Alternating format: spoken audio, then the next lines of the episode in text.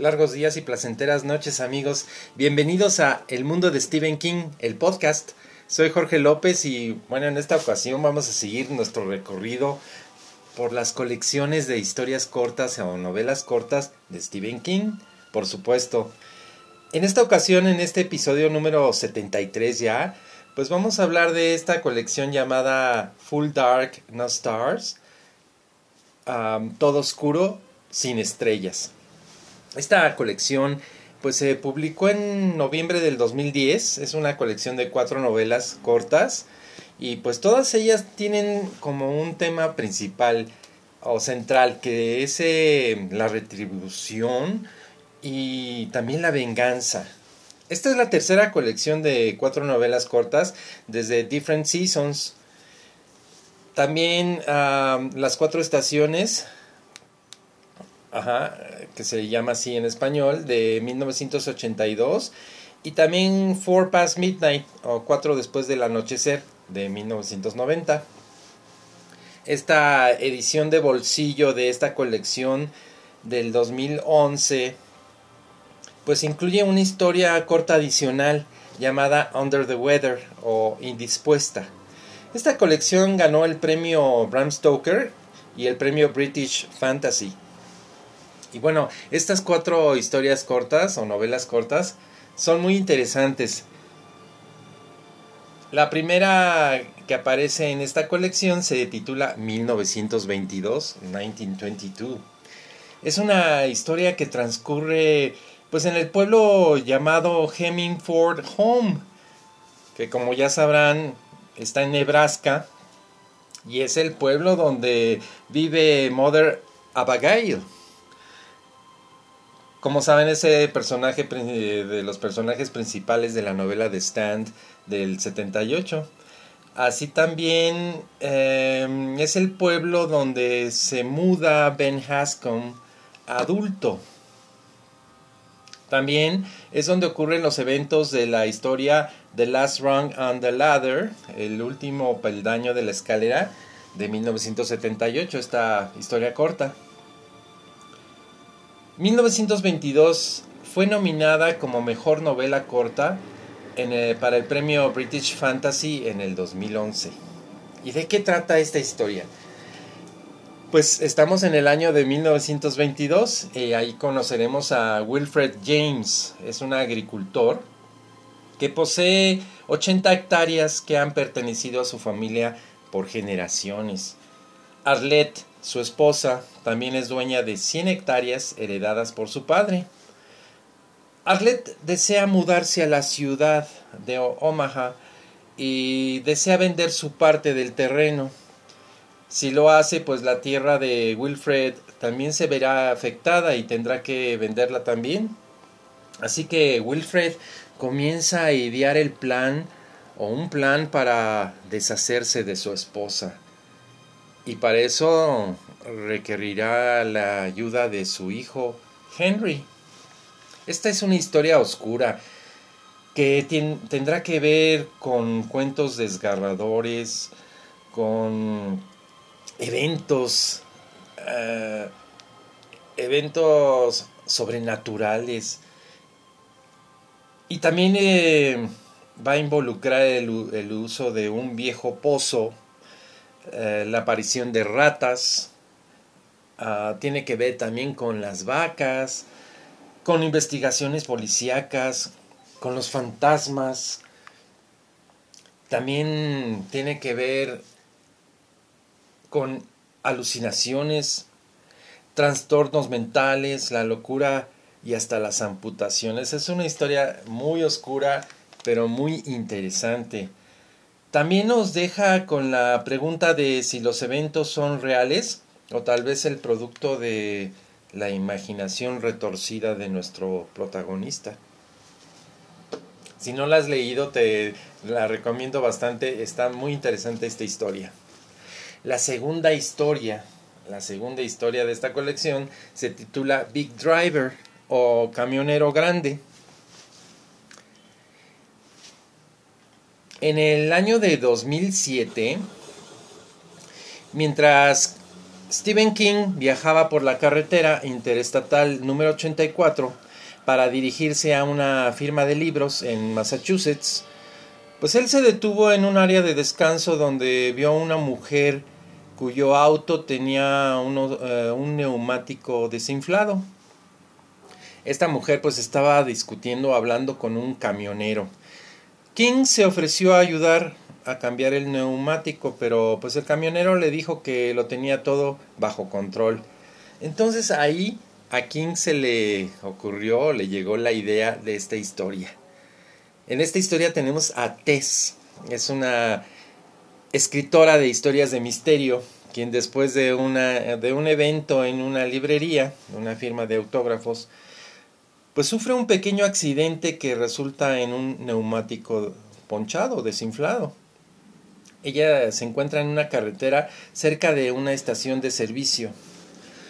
Un camionero se ofrece a ayudarle, pero pronto Tess descubrirá que fue él quien provocó el accidente y que su intención no es muy buena. Él eh, lo que quiere es abusar de ella y y golpearla brutalmente. ¿Podrá Tess escapar? Big Driver es una historia de venganza totalmente inolvidable y totalmente recomendable también. La tercera historia en este, en este libro de, de, historias cortas se titula Fair Extension o una extensión justa.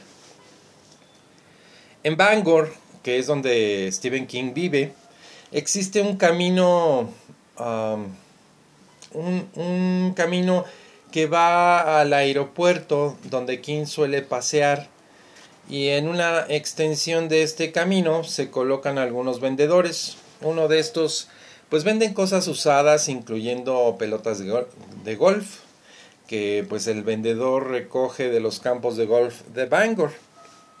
Al observar a este vendedor, un día King pensó en esta historia que colocó en la ciudad de Derry, donde habita Pennywise. ¿Se acuerdan? Derry es como Bangor de cierta manera, se parece mucho a esta ciudad real, ¿verdad? En esta historia pues tenemos a Dave eh, Streeter. Él se encuentra con un peculiar y misterioso vendedor que coloca siempre su puesto en un camino cerca del aeropuerto de Derry. Streeter pues sufre de un cáncer terminal y el misterioso vendedor de nombre George Elrid le ofrece la posibilidad de vivir otros 15 años si él ofrece el 15% de su salario y le transfiera y le transfiere su mala fortuna a alguien a quien él odie. Más tarde, pues Dave, confirma que su cáncer ha desaparecido misteriosamente, lo cual pues muestra un, brillante futuro para él.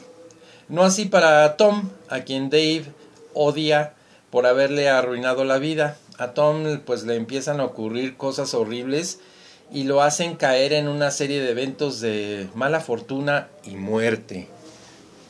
Historia bastante interesante. Ya la cuarta historia, la última en esta colección, se titula A Good Marriage. A Good Marriage o Un Buen Matrimonio uh, surgió de esta manera. ¿A quién se le ocurrió esta historia después de leer un artículo acerca de Dennis Rader, el famoso BTK, el asesino en serie BTK, que por sus siglas en inglés significa uh, Bind, torture and kill, o sea, atar, torturar y matar. Este era, como saben, como dijimos, es un asesino en serie que mató a, más de 10 personas, la mayoría mujeres y también niños. Esto en un transcurso de 16 años.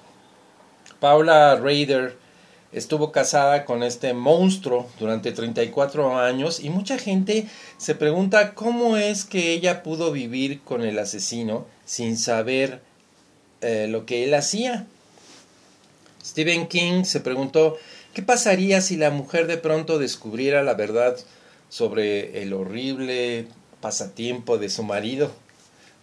Stephen King cree que es imposible conocer totalmente a alguien, aun cuando a ese alguien se le quiere o se le quiera mucho. En esta historia conoceremos a Darcy Anderson. Ella está casada con el contador de nombre Bob y viven en Portland, en el estado de Maine. Un día, pues él, estando sola en casa, pues se encuentra una, una revista ah, para adultos y que muestra imágenes de sodomasoquismo y, algunas imágenes horrorosas. Y también encuentra unas identificaciones de una mujer llamada Marjorie Duval, víctima de un asesino en serie. Ah, pues, ¿qué hará? ¿Qué hará Marcy? Darcy? ¿Lo delatará? Ah, pero, bueno, también nos preguntamos qué haremos nosotros en esa situación, ¿no? La novela es de suspenso con un desenlace muy satisfactorio y sorprendente. Y pues es una historia fascinante como todas las demás historias de esta colección, 100% recomendable. Ahora vamos a hablar un poquito de las adaptaciones que surgieron de esta colección. De hecho hay tres, tres de las cuatro historias de esta colección han sido llevadas a la pantalla. En primer lugar, pues tenemos 1922, es una película de horror y drama escrita y dirigida por Zach Hildrich con Thomas Jane, que es uno de los actores recurrentes de, de las adaptaciones de King. Y también está la actriz Molly Parker.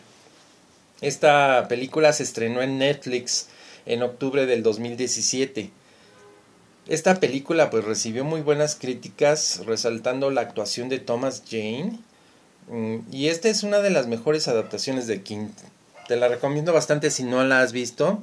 Está pues ahí en Netflix. La segunda historia llevada a la pantalla se titula Big Driver, que es la segunda historia de esta colección. Camionero Grande.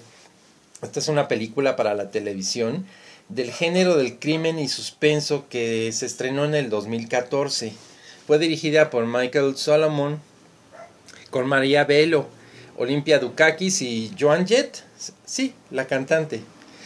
Esta pues se estrenó en el canal Lifetime y, eh, salió en, en, DVD en el 2015.